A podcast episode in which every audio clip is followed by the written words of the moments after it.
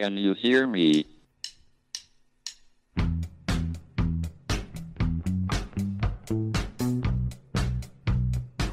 Houston, we have a problem. It's one small step for man, Now I am become death, one giant leap for mankind. the destroyer of worlds. Eureka! Nos Bastidores da Ciência, um podcast da Molecular JE.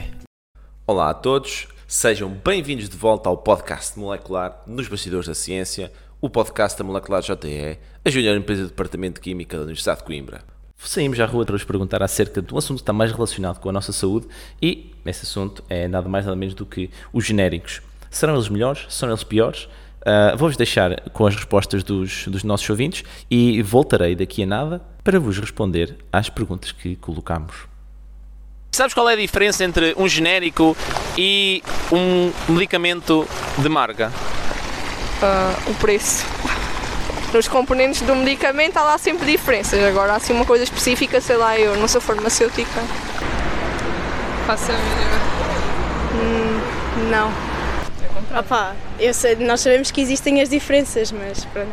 Se puder escolher entre comprar um medicamento de marca ou o genérico desse mesmo medicamento, qual é que é aquele que tu te sentes normalmente mais confortável a, a comprar? Depende do medicamento. Depende. Opá, depende, o meu pai, o meu pai trabalha com medicamentos, portanto ele é que orienta essa parte. Exato.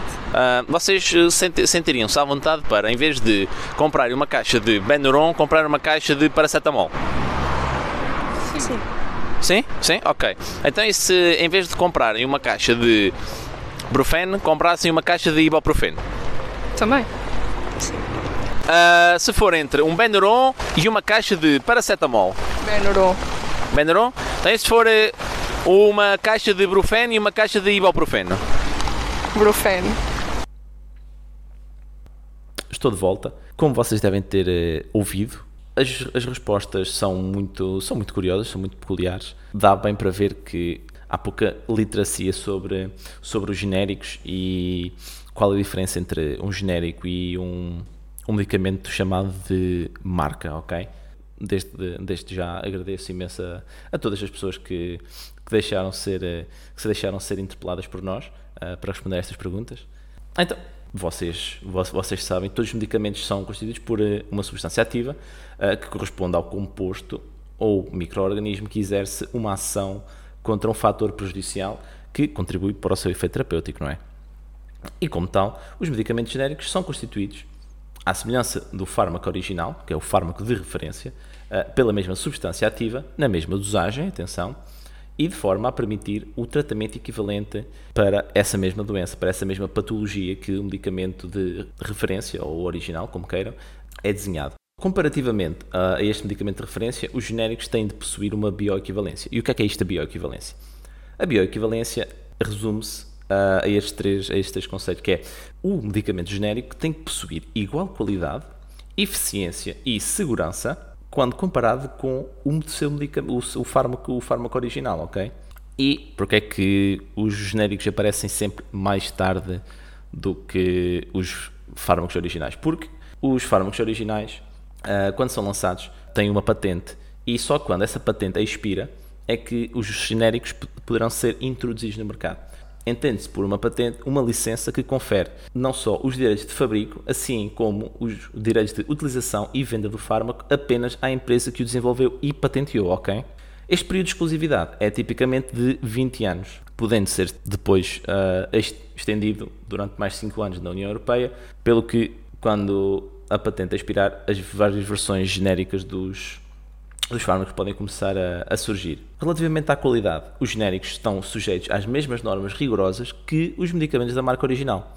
Por legislação, todos os medicamentos genéricos passam por um teste de bioequivalência antes do registro e autorização de comercialização. Aquele teste de bioequivalência que eu vos falei ah, há bocado, em que eles têm que comprovar que têm a mesma qualidade, a mesma eficiência e a mesma segurança do que os fármacos originais, ok? Antes do registro e da autorização da comercial, eles têm que passar por este, por este teste de bioequivalência. Pelo que nós não devemos ter absolutamente receio nenhum ah, em consumir o fármaco, o fármaco genérico comparativamente com o de, o de referência, pois são iguais no seu princípio ativo. Quais as vantagens dos genéricos ahm, relativamente aos fármacos originais. Ora bem, a maior, a, a maior vantagem resume significativamente ao preço mais baixo de venda em relação ao seu equivalente, não é? Porque isto torna os genéricos acessíveis a um maior número de doentes que beneficiam do esforço de marketing realizados pelo fabricante do medicamento de referência e permitem ainda gerar poupanças substanciais para, por exemplo, os sistemas nacionais de saúde, que é o caso do nosso, dado que são mais baratos e, como tal, os recursos monetários poupados depois poderão ser aplicados em outros tratamentos e serviços um pouco mais dispendiosos. Essa poupança permite uma maior canalização de investimento para a pesquisa de para a pesquisa e para a descoberta ou tentativa de descoberta, não é? Porque nem sempre somos nem sempre somos bem sucedidos, apesar dos nossos esforços constantes em tentar encontrar tratamentos e outros medicamentos mais inovadores.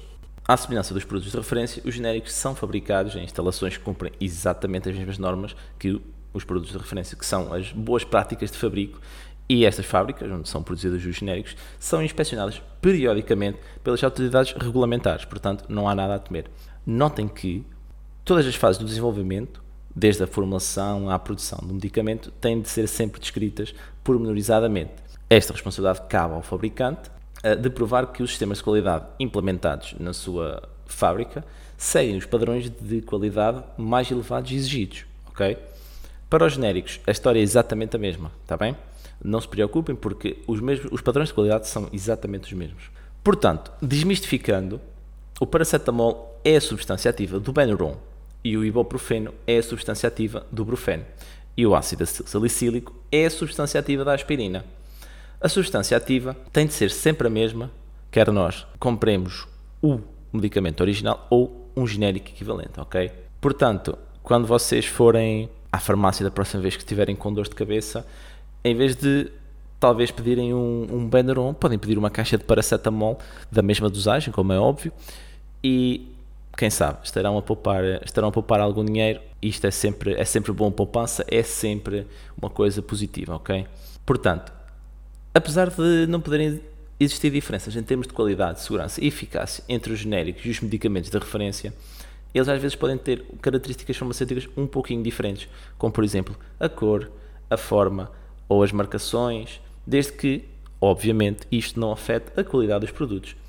Portanto, já sabem, a qualidade dos genéricos não é nem superior nem inferior às dos medicamentos mais conhecidos e tem também uma vantagem para a nossa carteira, que é a seguinte: ajuda-nos a poupar. Queridos ouvintes, por hoje é tudo. Espero-vos ansiosamente no próximo episódio do nosso podcast. Fiquem bem e, como sempre, ótimas experiências no vosso dia a dia. Até uma próxima. Can you hear me?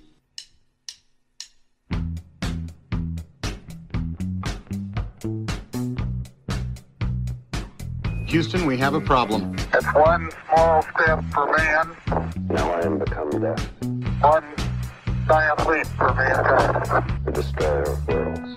Eureka! Nos Bastidores da Ciência, um podcast da Molecular JE.